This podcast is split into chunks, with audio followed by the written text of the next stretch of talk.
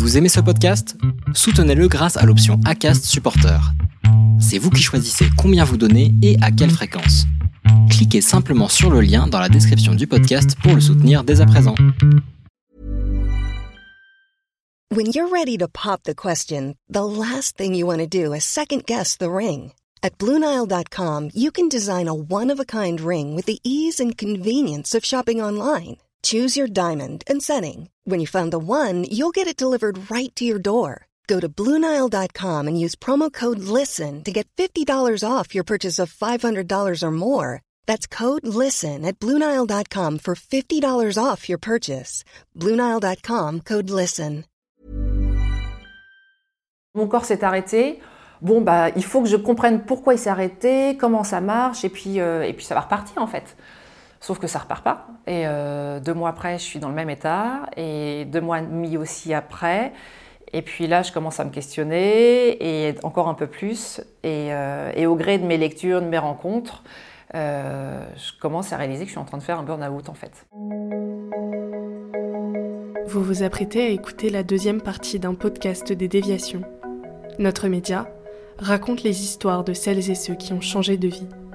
Pour nous suivre et ne rien manquer de nos actualités, nous vous donnons rendez-vous sur notre site et nos réseaux sociaux. Abonnez-vous à notre chaîne YouTube et suivez nos podcasts sur Acast et autres plateformes de streaming. Tout de suite, un nouveau portrait, une nouvelle histoire, une nouvelle déviation. En octobre 2018, ton corps et ton esprit lâchent. Euh, Est-ce que tu peux m'expliquer comment ça se déclenche? Qu'est-ce qui s'est passé euh, ce jour où, après avoir emmené tes enfants euh, à l'école? Euh, on, est, euh, on est à l'automne de mémoire 2018. euh, comme tous les matins, en tout cas j'essaye de le faire parce que j'adore ces moments-là, j'emmène mes enfants à pied à l'école. On, habite dans une rue assez pentue et je reviens, de, je rentre de l'école pour aller au travail. Et le retour, il est particulièrement étonnamment hyper fatigant. Je ne comprends pas ce qui se passe. C'est-à-dire que je me trouve, enfin, je, je me sens essoufflée. Un vrai coup de massue qui me tombe sur la tête. Et euh, je me sens pas bien. Et je rentre à la maison, je me pose. Et, euh, et vraiment, ça me tombe d'un coup, en fait. Comme si on avait un peu débranché la prise. Et ça m'interpelle. et Je ne sais pas trop ce qui se passe. Donc, du coup, j'appelle euh, bah, j'appelle mon, planning, j'appelle mon chef pour lui dire que, physiquement, techniquement, là, je ne sais pas trop ce qui se passe, mais je ne me vois pas venir travailler. Je le préviens, je vais aller voir mon médecin. Chose que je fais d'habitude jamais. Donc, je vais voir le médecin pour mes enfants, mais pas pour moi. Et, euh, et j'obtiens un rendez-vous. Et puis, euh, bah, très vite, hein, euh, on fait un check-up. Et, en fait, là, je découvre une toute petite tension. J'ai une tension de 9. Donc, le médecin me questionne Ça vous arrive souvent bah, Écoutez, non. Enfin, par contre, oui, clairement, hein, j'ai un quotidien, vous savez, un peu un peu speed entre le travail qui n'a pas d'horaire, de lieu, et puis bah, la maison qui en a. Euh, mais non, je comprends pas. euh, bah, voilà, essayez-vous, venez, euh, on en parle. C'est certainement un petit coup de fatigue, mais et en fait, au moment où on commence à en parler un peu plus profondément, je me mets à pleurer. Des larmes que je vois pas arriver et, et qui m'interpellent d'autant plus que je ne comprends là vraiment pas ce qui est en train de se passer. Il est en train de se passer un truc que je ne maîtrise pas et qui me fait assez peur sur le moment, c'est que là, mon corps me lâche, me mets à pleurer et pour autant, j'ai pas d'explication, en tout cas consciente autour de ça. Je rentre à la maison, l'état de fatigue exactement le même. Donc, euh, avec des déplacements qui se limitent soit au canapé, soit au lit, soit à récupérer juste mes enfants. Et ça, ça- a été le, voilà, le maximum que je pouvais faire dans la journée. Les journées passent. Je retourne voir mon médecin deux semaines après. Je suis dans le même état de fatigue, avec la même tension et avec le même besoin de pleurer. Et euh, là, elle me dit, je pense qu'on va prolonger encore un peu plus l'arrêt. Je crois que vous avez juste besoin de temps, en fait. De temps pourquoi J'ai pas encore forcément les mots dessus. Mais je finis par accepter euh, ce qui me tombe sur la tête, en fait. Ok, bon, bah là, mon corps, visiblement, il est fatigué. Bon, ok, j'ai peut-être un peu trop tiré sur la corde ces derniers temps. Donc, je suis à l'arrêt et j'attends. Sauf que euh, un mois, un mois et demi, deux mois, ma tension ne remonte toujours pas. Et là, moi qui ai besoin de comprendre et d'apprendre, et qui était déjà tombé, ce que je disais tout à l'heure, dans ce développement personnel de comment fonctionne l'homme, comment fonctionne l'humain, comment on peut continuer à, se réaliser un petit peu plus, c'est ce que, c'est ce que j'avais cherché aussi dans mes, mes reportages, avoir des clés de compréhension. Bah là, je, commence à aller éplucher plein de trucs autour du, ok, les énergies dans le corps, comment ça se passe, comment je peux préserver le peu d'énergie que j'ai. Donc j'étudie ces trucs sur le sommeil, je vais voir des énergéticiens, je vais voir aussi une hypnothérapeute pour voir de quelle manière ensemble on peut peut-être récupérer mon énergie. Mais j'en suis encore finalement qu'à une espèce de compréhension de surface en fait. Mon corps s'est arrêté. Bon bah il faut que je comprenne pourquoi il s'est arrêté, comment ça marche et puis euh, et puis ça va repartir en fait. Sauf que ça repart pas. Et euh, deux mois après, je suis dans le même état. Et deux mois et demi aussi après. Et puis là, je commence à me questionner, et encore un peu plus. Et, euh, et au gré de mes lectures, de mes rencontres, je commence à réaliser que je suis en train de faire un burn-out en fait. Mais alors, je mets un temps fou avant d'en prendre conscience. Je suis dans la courbe vraiment voilà, du déni, de l'acceptation. Donc, j'étais dans un déni total. Euh, et je me souviens d'un jour où mon mari rentre à la maison et, euh, je lui dis il faut absolument que je t'annonce un truc. J'ai pris conscience de quelque chose qui est super important en fait. en fait, je suis en train de faire un burn-out. Et, il me regarde avec un sourire en mode oui, enfin, la manière dont on en parle depuis des semaines, euh, voilà, enfin, c'était un peu évident. C'était voilà, déjà une réalité en fait. Euh, en quoi c'est une, une, évidence ou une révélation Je dis bah, écoute, c'était peut-être une évidence pour toi, mais moi je ne l'avais pas encore intégré en fait. Et à partir de là, euh, va démarrer une très très belle période parce que je prends conscience de plusieurs choses. Je prends conscience à quel point euh, je me suis mis en tension, quelque part en danger, ces dernières années.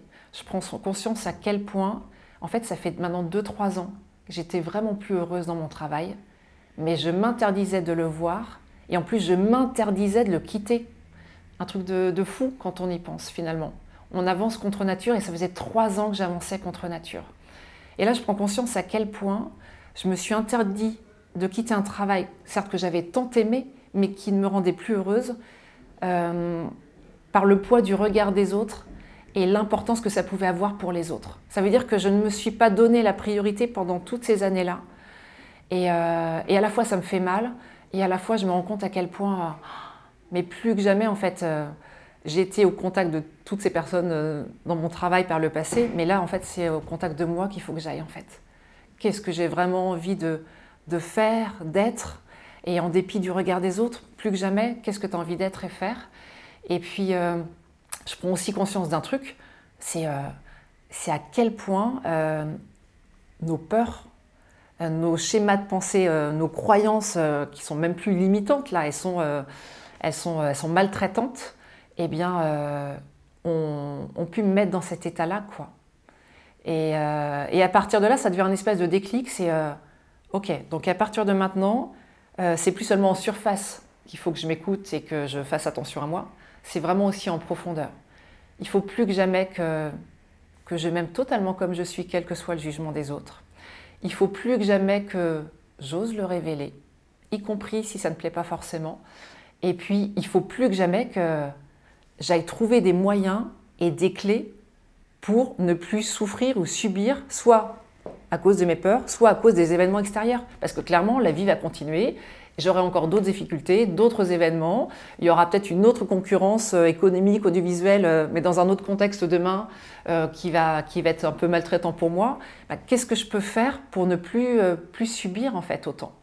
Et, et, finalement, le reste de mon burn-out, mais de ma vie d'après et encore aujourd'hui, c'est d'aller toujours chercher et creuser encore un peu plus ces moyens de comprendre comment on peut faire pour en tout cas ne plus subir ce qui nous arrive à l'extérieur, ne plus subir nos peurs et être juste euh, totalement apaisé avec qui on est, comment on a envie de vivre, comment on a envie de le révéler, comment on a envie de s'exprimer aux autres en fait. Et justement, euh, pendant le reste du burn-out, donc tu as eu toute cette phase d'essayer de, comprendre ce qui se passait, mieux comprendre.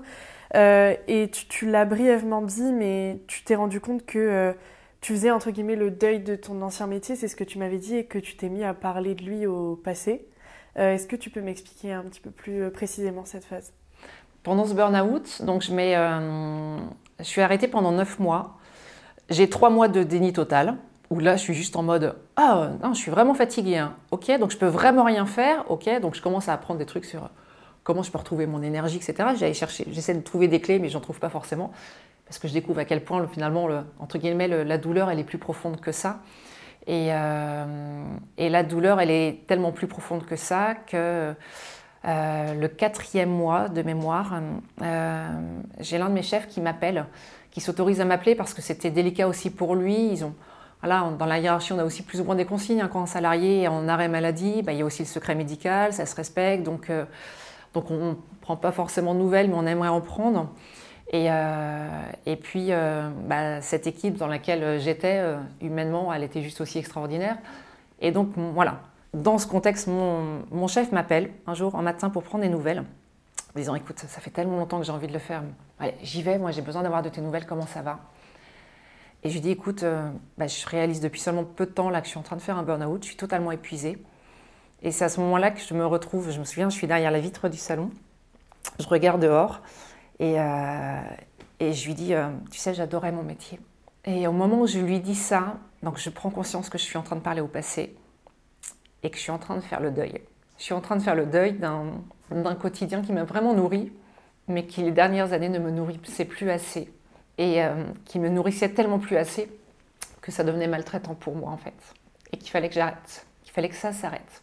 Et finalement, ouais, tout le reste de mon burn-out, ça va être ça, c'est faire le deuil de ce métier, accepter tout ce qui a été là, qui a été à sa place, et combien ça a été à sa place, et voir de quelle manière maintenant, bah, ce qui m'a nourri dans ce métier, bah, je peux le retrouver ailleurs en fait. Et tout le reste de ce burn-out, et encore euh, des mois après, ça va être vraiment ça, c'est d'aller euh, au contact de, ok, pourquoi tu as fait un jour ce métier? Qu'est-ce qui t'a animé en fait dans ce contexte? Donc ces histoires d'hommes et de femmes, c'est quoi derrière? Et je prends vraiment conscience à quel point c'est quoi derrière. C'est un vrai besoin d'être au contact, encore une fois, de, la réalisation de, soi, de, l'homme, de la femme que, l'on est. C'est euh, qu'est-ce qu'on a besoin de faire ou d'être et de révéler, quoi. J'ai besoin en fait d'être au contact de ça. Euh, avec ma caméra, j'étais témoin des histoires des autres, dans leur haut et dans leur bas, et j'étais témoin de ce qu'il y avait de plus beau en eux. Eh bien, je veux continuer à aller vers ça. Et, euh, et je veux continuer à accompagner ça. Accompagner le, ok, la vie sera compliquée, ok, tu as 15 milliards de peurs dans la tête, euh, mais une fois qu'on a fait ça, qu'est-ce qui est important pour toi? Qu'est-ce que tu as besoin de révéler? Et ces événements ou ces peurs à l'intérieur de toi, bah, il y a certainement des moyens pour ne plus les subir et être apaisé, pour que tu puisses vraiment euh, grandir, évoluer comme tu as besoin de le faire, parce qu'encore une fois, demain, tout peut s'arrêter. Et, donc, naturellement, je vais tendre à, aller vers ça, dans, autant pour moi, pour ma propre construction et ou reconstruction, et autant pour ma vie professionnelle d'après en fait. Je vais revenir après sur euh, ton futur euh, après ce, burn-out, ta vie après ce burn-out, mais euh, j'aimerais évoquer aussi quelque chose que tu m'avais dit, c'est que au cours de, de, ce burn-out, tu as aussi appris en faisant des recherches, en rencontrant des spécialistes, que toutes ces peurs que tu avais, en fait, elles n'étaient pas pour toi, mais elles étaient pour les autres. Euh, est-ce que tu peux euh, m'expliquer ça et comment tu l'as compris? En fait, euh, ce burn-out a été vraiment une super expérience de vie parce qu'en effet, il m'a permis de mettre en évidence tous les schémas avec lesquels je fonctionnais, mais les schémas négatifs avec lesquels je fonctionnais, qui étaient restés en profondeur. Donc en apparence, pendant toutes ces années où je suis journaliste, je me sens totalement à ma place. Je me sens nourrie comme jamais au contact de ces hommes et ces femmes qui me parlent de leur expérience. Je me sens nourrie parce que je, continue à aller découvrir notre, belle planète. Donc tout est là. Et pour autant, eh bien, euh, je ne me suis pas apaisée avec euh, des, schémas à l'intérieur de moi qui sont toujours là. Euh, et, c'est eux qui vont ressortir pour mon burn-out. Et ces schémas-là, c'est vraiment toutes ces peurs, la peur du jugement des autres, qui a fait que bah, ouais, je me suis interdite de quitter ce métier pour ça aussi. J'avais peur de blesser les autres, j'avais peur qu'ils ne comprennent pas. Et puis j'avais peur aussi d'impacter ma famille, mes enfants, parce qu'en termes de, sécurité ou d'insécurité financière, bah, voilà, je suis aussi mère de famille. Donc il y a en permanence ce souci des autres avant soi. Et, euh, euh, et puis il y a ce, conditionnement en fait, ouais, euh, cette insécurité que ça va représenter. Si j'arrête mon métier, qu'est-ce qui va se passer derrière? Et, là, je me rends compte à quel point euh, tous ces schémas de peur, euh, si on ne fait pas la paix avec eux, ils reviennent de toute façon à un moment donné taper, euh, taper à la porte, à un moment donné, tant qu'on n'a pas fait la, paix avec eux, tant qu'on ne les a pas compris. Et, ce qui est génial, c'est de se rendre compte à quel point, au cours de là, de ce que je vais chercher comme info, c'est que toutes ces peurs-là, bah, bah, je les ai apprises je les ai apprises dans mon conditionnement, mais c'est pas que les peurs de mes grands-parents, le regard des autres, c'est pas que les, les, peurs de mes parents, c'est les, peurs de la société, c'est les peurs que j'ai acquises auprès de mes professeurs, euh, auprès de mes chefs plus tard, euh, tous ces conditionnements-là. Bah en fait, toutes ces, toutes ces peurs qui m'ont empêché de quitter mon métier, qui m'ont amené aussi à mon burn-out, je réalise en fait, en fait que je les ai apprises et que je suis pas née avec. Donc ça veut dire que si je suis pas née avec, je peux peut-être les désapprendre ou je peux peut-être faire en sorte de ne plus les subir de la même manière. Et ça, c'est un, ça, c'est une sacrée prise de conscience pour moi. C'est-à-dire que je prends conscience pour mon burn-out que non seulement mon fonctionnement est normal, si je me suis interdite de quitter mon métier, c'est parce que mon cerveau aussi m'en empêchait. Euh, je découvre à quel point en fait euh, notre cerveau humain est programmé pour rester vraiment. on parle de cette fameuse zone de confort, mais c'est une réalité. C'est la zone de confort de notre cerveau. Euh, mon cerveau ne voulait pas que j'aille, euh, que je quitte ce travail pour aller expérimenter un inconnu après qu'on ne pourrait pas maîtriser, qui pourrait mettre en danger en fait. Donc si j'ai du mal à quitter mon travail euh, et que je vais jusqu'au burn-out, entre guillemets, c'est pas à cause de moi, c'est parce que mon propre cerveau m'en empêche. Ça, ça me fait un bien énorme de me rendre compte de ça. C'est qu'en fait, si je suis en burn-out à un moment donné, c'est pas que moi qui ai un problème ou c'est pas forcément moi, c'est le fonctionnement même de mon cerveau et de nos cerveaux à nous, qui nous empêche de quitter quelque chose qui nous est familier pour un inconnu qui pourrait nous mettre en danger. Donc ça, ça me fait un bien fou. Je suis normale. Et le deuxième truc que je découvre aussi au passage, mais vraiment, euh, et que je vais aller creuser après tout le reste de mon temps, c'est euh, en plus toutes ces peurs-là, à quelque part, c'est même pas les miennes. C'est juste que j'ai appris, j'ai été conditionnée, mais que je peux euh, totalement soit m'en débarrasser ou les déprogrammer ou en prendre du recul pour être beaucoup plus en paix.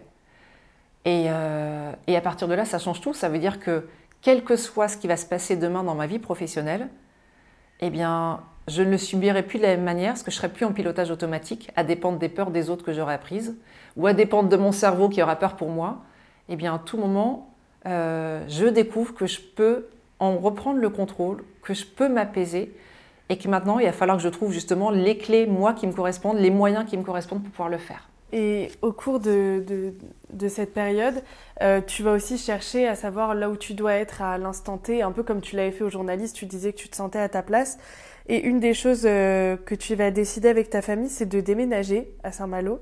Euh, est-ce que tu peux m'expliquer pourquoi? Pourquoi ce besoin de, de déménagement? Pourquoi Saint-Malo? L'avantage du, du, burn-out, c'est que comme il euh, vous ébranle totalement euh, physiquement, comme psychologiquement, comme mentalement, euh, comme il vous débranche et qu'il vous met totalement à l'arrêt sur pause, il, il, fait éclater aussi le rapport au temps. C'est-à-dire que j'avais passé globalement les 15 années précédentes à tout planifier, peut-être même les 20 ans précédentes, les 20 années précédentes, puisque dès ado, j'avais déjà planifié ma vie d'adulte. Je serai journaliste, euh, je, vais trouver mon prince charmant à moi, je vais fonder une famille, euh, et tout s'est exactement passé, entre guillemets, comme j'espérais pouvoir le vivre. Et quand je deviens journaliste et quand je deviens parent, maman, je passe encore plus que jamais mon temps à tout planifier pour que ce travail qui n'a pas de temps, d'horaire, d'espace géographique puisse cohabiter avec un espace familial privé où là tout doit être millimétré. Donc je passe mon temps en permanence à avoir 15 milliards de dossiers ouverts dans ma tête pour pouvoir gérer tout ça et anticiper. Et pour que ça se passe plutôt bien. À partir du moment où, euh, mon corps m'arrête, euh, c'est un truc, c'est une expérience qui est très particulière à vivre parce que techniquement, euh, je n'ai même plus l'énergie mentale pour pouvoir me projeter. J'avais passé ces 20 dernières années à planifier, à organiser ma vie. Et là, en l'espace d'une journée, quand mon corps décide de m'arrêter, me débrancher, il arrête aussi ma capacité à, anticiper, à planifier mon temps, mon temps de vie. Donc, à des questions aussi basiques, écoute, euh, ce week-end, vous voulez venir manger à la maison ou euh, tiens, ça te dit euh, qu'on aille faire une marche après-demain? Je deviens techniquement impossible de, répondre et de me projeter. Je n'ai plus cette capacité mentale. Et c'est assez violent en fait comme, comme prise de conscience, parce que moi qui avais passé mon temps à planifier, là, mon fonctionnement n'est plus, ne peut plus être le même et je découvre le pouvoir de l'instant présent, du moment présent. Puisque je suis incapable maintenant de me projeter à l'avenir et physiquement je ne peux plus, bah, la seule chose que je puisse faire, c'est de faire que ce moment présent que je suis en train de vivre, minute après minute, soit le plus de, qualité possible. Et là, ça aussi, c'est une découverte absolument incroyable. C'est que dans ma nature profonde, bah, j'aimais déjà être dans la contemplation, dans l'observation de ce qui joue autour de moi. Bah là, euh, plus que jamais, c'est ce que va me permettre ce burn-out, c'est de me recentrer sur moi, mes ressentis, mes émotions, de me recentrer sur euh, juste euh, ce qu'il y a autour de moi, y compris dans les moments de silence où je suis à la maison. Et dans ces moments où du coup on reprend, on reprend contact avec l'essentiel, bah, il y a aussi l'essentiel de qu'est-ce que j'ai envie de vivre en fait. Est-ce que j'ai vraiment encore envie de courir demain? Est-ce que j'ai vraiment envie de vivre dans un environnement euh, euh, où, le rythme est un peu effréné? Euh, Et puis on, prend le temps du coup plus que jamais pendant cette période avec, avec mon mari et puis nos enfants de, de, voir ce qui est important pour les uns, pour les autres. Les voyages, la nature est importante pour nous deux, les parents. Euh, ça avait déjà rythmé notre vie. Et euh, l'évidence, c'est là, euh, il faut qu'on déménage. On a besoin d'être au contact de plus grands espaces. Parmi les grands, grands espaces possibles, il y a le, Canada. on part en famille là-bas. Ça fait partie des, réflexions qu'on a à quatre. les enfants, on part en vacances au Canada, on se donne un mois, un mois et demi. il y avait même comme optique de peut-être voir si ça pourrait être un lieu de vie possible pour nous demain. Donc un demain qui est assez aléatoire. Est-ce que c'est demain dans six mois ou dans deux ans? Mais euh, on a besoin de semer les graines de dans quel contexte on a envie de vivre. Bon, finalement, euh, on ne coche pas forcément toutes les cases. En tout cas, ce pas le bon moment. Donc, euh, donc finalement, on laisse tomber le projet du Canada pour la France, pour la mer. Et, la mer qui nous parle le plus en termes de, culture aussi, de, des personnes qui y habitent. c'est notamment aussi la Bretagne. Moi, j'en suis pas très loin, c'est pas très loin de ma famille. Et puis, il n'y a pas non plus 15 milliards de vides finalement euh, qui donnent sur la mer, qui restent encore connectés sur Paris, à Paris, parce que mon mari continue aussi à avoir des relations professionnelles avec Paris. Euh, et donc finalement, bah, notre choix s'arrête sur Saint-Malo, sur une ville aussi que je connaissais depuis petite, où les enfants avaient déjà été un peu en vacances. Et, euh, et Saint-Malo nous apparaît comme être dans un avenir plus ou moins proche un lieu de vie qui sera à sa place dans ce qu'on a besoin de vivre, dans notre essentiel à nous. Et, donc Saint-Malo, euh, quand, quand, vous y arrivez, euh, donc tu, tu m'avais dit tu prends le temps de prendre tes marques, euh, découvrir ce qui t'anime. et donc là, qu'est-ce que tu découvres? Tu m'avais parlé que tu, tu l'as un peu évoqué avant que voilà au final c'est l'humain qui t'attire. Avant tu étais témoin derrière ta caméra. Mais aujourd'hui, tu es toujours à la quête de quelque chose avec l'humain. Est-ce que tu arrives à découvrir euh, qu'est-ce que tu as envie de faire avec, pour l'humain, à ce moment-là? Euh, Une chose est sûre pour moi, c'est que euh, en, ayant l'évidence que je ne peux plus continuer ce métier, qu'il faut que j'arrive à pouvoir voilà, envisager un, départ et puis une suite, c'est que cette suite professionnelle, doit être au contact de l'humain, ça c'est sûr, mais pas n'importe quelle manière. J'ai besoin, encore une fois, d'être au contact de, gens qui sont plutôt à des moments de vie un peu challengés et où euh, ils peuvent se réaliser ou s'épanouir encore un peu plus. J'ai besoin de ça. Et puis j'ai besoin aussi d'un environnement ou d'un contexte où les gens se sentent bien, bien dans leur travail aussi. Parce que pour moi, et les dernières années, comme j'avais pas forcément été épanouie et heureuse dans mon travail, euh, j'ai besoin que ça, ça fasse partie du cadre. Et, très naturellement, et ça faisait déjà quelques années en fait qu'au fond de moi, euh, et puis ça faisait partie aussi de nos idées des fois de, projets. Si un jour on venait de changer de métier avec, mon mari, c'était euh, peut-être d'ouvrir un lieu. Alors il y a eu une période un peu d'ouvrir quoi pas un, coffee shop où euh, les gens pourraient s'attabler, avoir un moment pour eux pour travailler dans un coin sur leur ordinateur, mais au-delà de ça, pourraient commencer déjà à échanger. Il y aurait des choses, des moments vrais qui pourraient être dites. Et puis finalement, euh, ce projet de coffee shop, bon, euh, voilà, il est resté un peu dans les tiroirs. Et quand, euh, quand j'arrive sur la fin de ma vie professionnelle dans ce média, bah, l'idée d'un lieu revient plus que jamais. Et je me dis, mais en fait, au-delà d'un lieu juste où on vient se restaurer, c'est un lieu aussi qui pourrait être un, lieu, un vrai lieu de travail type coworking. Et donc, j'ai ce projet de pouvoir ouvrir un espace de coworking mais qui n'est pas juste un lieu où on, on cohabite dans un espace de travail. C'est vraiment un lieu où, pour les personnes qui y rentrent, avec leurs problématiques, l'objectif pour moi, à ma manière, c'est qu'elles ressortent un peu plus légères, avec un peu plus de clarté sur ce qu'elles ont besoin de vivre, euh, un peu plus apaisées, qui est une espèce comme une espèce de mini transformation. C'est pas un coworking classique, c'est un coworking quasi un peu magique. Quand tu rentres dedans avec tes problèmes, tu ressors, tu n'en as plus du tout la même perception et tu n'as qu'une envie, euh, c'est d'aller conquérir le monde. Et en arrivant en Saint-Malo, donc ce projet, je l'ai plus que jamais. Euh, et, très vite, on est rattrapé aussi, donc c'est la période aussi, du Covid. On est rattrapé aussi par, euh, un prix de l'immobilier qui est assez conséquent, avec des charges qui peuvent être assez, lourdes pour pouvoir louer, louer un lieu. Et, et, je me rends compte que le projet, finalement, il n'est pas forcément réalisable maintenant. Néanmoins, c'est pas parce que j'ai pas le lieu que je peux pas déjà faire ce que je, me sentais faire à l'intérieur de ce lieu. C'est d'une manière ou d'une autre accompagner ces gens en fait, dans, ces moments de vie qu'ils subissent un petit peu ou que c'est compliqué pour eux. Et, euh, de façon un peu, euh, un peu naturelle et puis via, avec des relations avec des amis, notamment une amie qui est coach.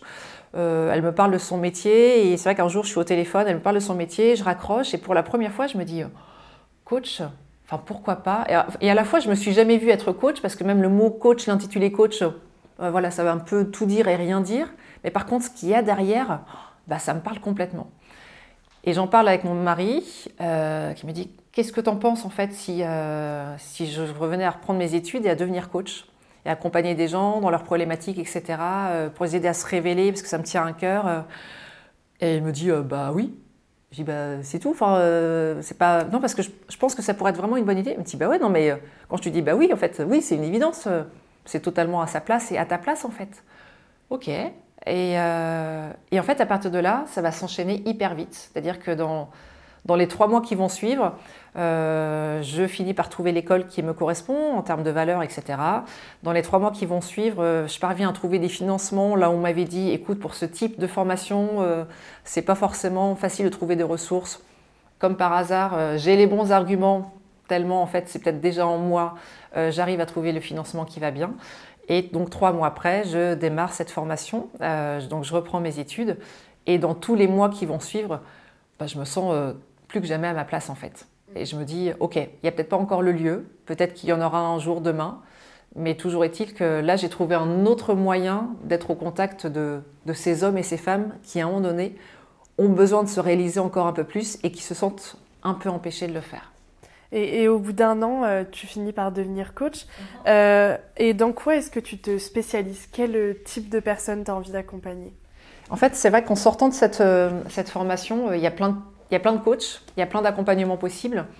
Et, euh, j'ai mis du temps euh, à vraiment trouver euh, les personnes que je voulais accompagner. Est-ce que c'était des entrepreneurs ou est-ce que c'était plutôt des salariés Sur quel type de problématiques et, puis, quelles étaient les problématiques, entre guillemets, les plus rentables qui pouvaient me permettre d'en vivre Ou quel public était, entre guillemets, le plus rentable pour me permettre d'en vivre Et puis, à force de me questionner, de me questionner, en fait, à un moment donné, je, je prends conscience à quel point, en fait, euh, c'est pas forcément ce type de personne là ou là, c'est quel moment de vie ils sont en train de vivre. Et, euh, et chemin faisant, je me rends compte, en fait, que ce que j'ai besoin d'accompagner, c'est tous ces moments de vie où on se retrouve clairement soit euh, empêché ou bloqué ou à l'arrêt, empêché de se réaliser, parce que soit à l'extérieur, le contexte il est compliqué, soit à l'intérieur de ma tête, c'est hyper compliqué parce que je suis, euh, je suis assujettie à toutes mes peurs, à tous mes blocages. Et, euh, et comme là, euh, ce que je viens encore de vivre, et puis finalement le cheminement de toute ma vie, j'ai passé mon temps à aller chercher des clés pour justement mieux vivre ces moments, pour être plus en paix, et puis surtout se reconnecter à, à, soi en fait. Alors oui, se reconnecter, c'est un mot qui est hyper aussi galvaudé, se reconnecter, mais en fait, c'est aussi ma réalité, c'est aussi ça. C'est qui je suis, qu'est-ce que je veux faire, comment je veux le faire. Et euh, est-ce qu'ici je m'en sens empêché Ok, bah viens, allons voir comment tu t'en sens empêché, comment ça fonctionne dans ton cerveau, et, euh, viens voir combien ce que tu crois être comme euh, une source d'empêchement, en fait, ne l'est pas du tout. Il y a moyen de le dépasser, il y a moyen de s'en apaiser, et il y a moyen vraiment que tu prennes ton envol. Et je vais vraiment, aujourd'hui, c'est le nœud de la guerre, en fait, c'est ce qui m'anime dans mes accompagnements. Je, suis devenue praticienne aussi, praticienne PNL, donc la programmation neurolinguistique, parce que cet outil a été aussi une vraie révélation pour moi. Ça a été un truc, depuis toute petite, au fond de moi, je sens que tout est possible. La PNL vient de me démontrer un moyen de plus que oui, tout est possible, tout est une histoire de programmation, de d'histoire qu'on se raconte ou qu'on s'est raconté. Et à tout moment, encore une fois, on n'est pas né avec nos schémas négatifs, euh, un peu maltraitants. À tout moment, on peut en prendre le contrôle et à tout moment, on peut s'apaiser de ça pour vivre encore un peu plus bah, la vie à laquelle on aspire, en fait, pour révéler encore un peu plus ce qui nous anime, ce qui nous anime à l'intérieur de nous, en fait. C'est bien. Bah, dis donc, tu as résumé mes trois dernières questions euh, comme ça. Euh, mais au cas où, je vais quand même te laisser la parole si tu veux conclure euh, d'une certaine manière. ma dernière question, c'était si jamais, quand tu les gens comme ça, quel message à chaque fois tu de leur faire passer le grand message? Tu l'as largement dit dans tes questions d'avant, mais si tu en as un autre que tu devais faire passer aux gens par rapport à ton histoire, une sorte de morale que tu aimerais faire passer, ça serait laquelle? Il y, a, euh, il y a deux choses. Il y a deux choses que j'ai appris avec la vie, que je continue à apprendre et à, et à sous-peser, à apprécier, à expérimenter. La première chose, c'est l'amour. L'amour de soi, l'amour pour soi, l'amour pour la vie. Euh, il y a beaucoup de personnes que j'accompagne qui arrivent avec des objectifs euh, professionnels, euh, j'ai besoin de trouver une nouvelle voie, j'ai besoin de passer un, cap et passer au niveau supérieur. On est sur un truc, euh, on va dire, très concret. Et puis finalement, en creusant encore un petit peu plus, euh, au bout de deux, trois rendez-vous, en fait, l'objectif, tout doucement, il est en train de changer. Et puis finalement, parfois, et ça arrive assez régulièrement, l'objectif, il est juste, en fait, j'ai juste besoin de m'aimer comme je suis. Ouais, j'ai juste besoin de m'aimer comme je suis. J'ai juste besoin de m'aimer avec tout ce que je suis autant mes imperfections comme mes plus grandes qualités, et tout est à sa place. Et c'est vraiment ça, s'aimer, ça veut dire euh, s'aimer suffisamment fort pour s'autoriser à être totalement ce qu'on est, même si euh, ça peut faire peur aux autres, même si ça peut ne pas plaire aux autres, même si ça peut, entre guillemets, impacter d'une manière ou d'une autre les autres parce qu'on déplaît, parce qu'on sort du cadre. Plus on va s'aimer, plus on va s'autoriser à être ce qu'on est, et plus on va être vraiment à sa place dans ce qu'on va vivre et plus on aura une capacité à mieux réagir aux événements, parce que de toute façon, la vie restera compliquée. Et donc, euh, apprendre à s'aimer, ça veut dire accepter aussi de réapprendre à, se connaître ou à se reconnaître. Et c'est le deuxième message derrière, c'est euh, une fabuleuse aventure en fait. Euh, moi, j'avais beaucoup l'image, on m'a beaucoup appris l'image de aller voir euh, quelqu'un pour se faire aider, euh, que ce soit un psychothérapeute, que ce soit un coach ou autre. Non, ça veut dire qu'on va demander de l'aide et ça veut dire qu'on ne va pas bien. Euh, bah non, ça se fait pas. Et puis en plus, ça cette image de ouais, ça va être pénible, c'est quelque chose qui fait peur. et en fait, c'est certainement la plus belle aventure qui puisse nous arriver, qui m'arrive plus que jamais tous les jours, qui puisse arriver aussi aux personnes que j'accompagne. C'est découvrir non seulement qui je suis, ce qui est important pour moi, mais comment je fonctionne. Euh, moi, ça fait maintenant quelques temps là que je découvre toujours encore un peu plus les super pouvoirs de mon cerveau. Ce cerveau qui m'a raconté aussi des histoires euh, euh, pénibles, un peu maltraitantes pendant des années, de peur et autres, mais en fait, il est aussi capable du meilleur. Et donc, j'ai été vraiment chercher ces outils-là, et c'est vraiment ça. Il ne faut pas avoir peur de soi, parce qu'à l'intérieur, il y a vraiment une pépite. C'est juste qu'on ne nous a pas appris à, nous aimer, on ne nous a pas appris à nous autoriser à être totalement comme on est, et puis on ne nous a pas appris que tout ce qu'on peut se raconter ou nous raconter qui peut parfois être négatif, eh bien en fait, euh, ce n'est pas une fatalité, euh, ce n'est pas qui on est. On peut apprendre à, en prendre de la hauteur, à en prendre du recul. On peut apprendre à contrôler son cerveau pour ne plus subir ces schémas-là et vraiment vivre la vie à laquelle on aspire en fait, être plus apaisé avec. Alors évidemment, la vie sera toujours compliquée. Euh, il y aura toujours des peurs qui vont arriver, peut-être même des nouvelles qui vont se construire. Mais encore une fois, ces peurs-là, on les apprend, on ne naît pas avec. Et à tout moment, en fait, on peut s'en alléger, se libérer. Et euh, aujourd'hui, je fais des accompagnements individuels, mais euh, je tends aussi à faire du collectif. Et, et, dans les messages ou la progression que j'envisage aussi et que je pratique dans mes accompagnements, c'est ça, c'est c'est se, retrouver, se reconnaître, c'est se libérer, s'autoriser à être vraiment qui on est. Et puis, c'est apprendre aussi plus que jamais comment on fonctionne pour ne plus jamais subir de la même manière les, aléas de la vie de demain, en fait. Et pour plus que jamais avoir les meilleurs moyens, la plus grande capacité pour se réaliser. Vous venez d'écouter la deuxième partie d'un podcast réalisé par Chloé Robert. N'hésitez pas à commenter, nous écrire et partager si ce podcast vous a plu. Notre média, vous pouvez le retrouver sur lesdéviations.fr, Facebook, Instagram, LinkedIn, TikTok et YouTube. Nous n'avons qu'une vocation, raconter les histoires des personnes ayant changé de vie. Alors à très vite pour un nouvel épisode.